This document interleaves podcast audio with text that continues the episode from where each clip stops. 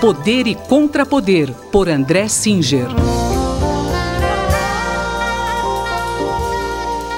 Professor André Singer, uh, segundo a imprensa, na terça-feira, a ministra Carmen Lúcia deu um prazo de 48 horas para que o Ministério da Justiça esclareça o caso do dossiê antifascistas. Como o senhor analisa isso? Olha, esse caso do dossiê de antifascistas supostamente produzido pelo Ministério da Justiça é um caso exemplar do que acontece no governo Bolsonaro.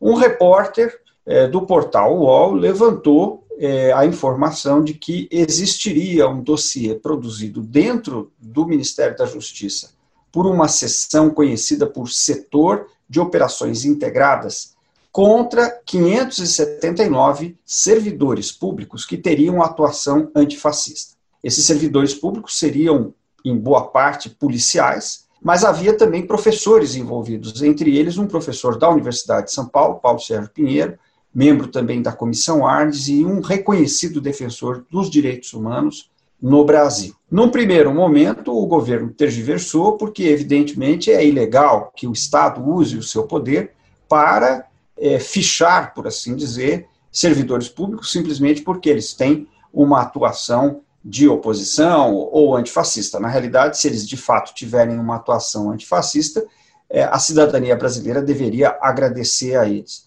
Mas no último domingo, o ministro da Justiça foi entrevistado num programa de televisão e afirmou que não podia nem confirmar nem desconfirmar a existência do dossiê, o que indicava que ele existia, e no dia, seguinte ele afastou o responsável pelo setor de operações integradas, o que constitui, na verdade, uma confirmação de que o dossiê existia e uma confissão de culpa por parte do governo que estava efetivamente fazendo algo que era irregular. Então a gente pode considerar que esse assunto está resolvido? Olha, eu não diria que o assunto está resolvido, porque me parece que este caso, como eu disse antes, é algo muito sintomático do tipo de ação do governo Bolsonaro, que é o quê?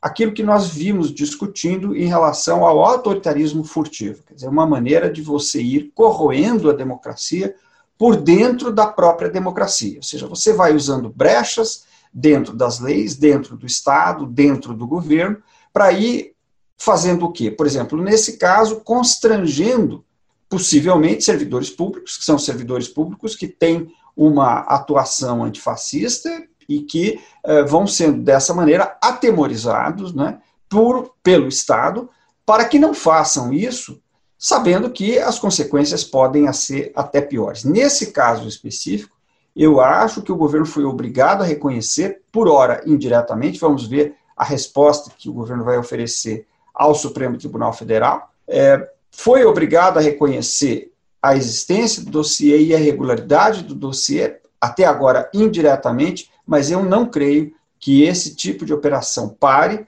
conhecendo os precedentes do governo Bolsonaro. Muito obrigado, professor. Até a semana que vem. Sou eu que agradeço e até a semana que vem. Esse foi o cientista político André Singer que conversou comigo, Gustavo Xavier. Poder e Contrapoder, por André Singer.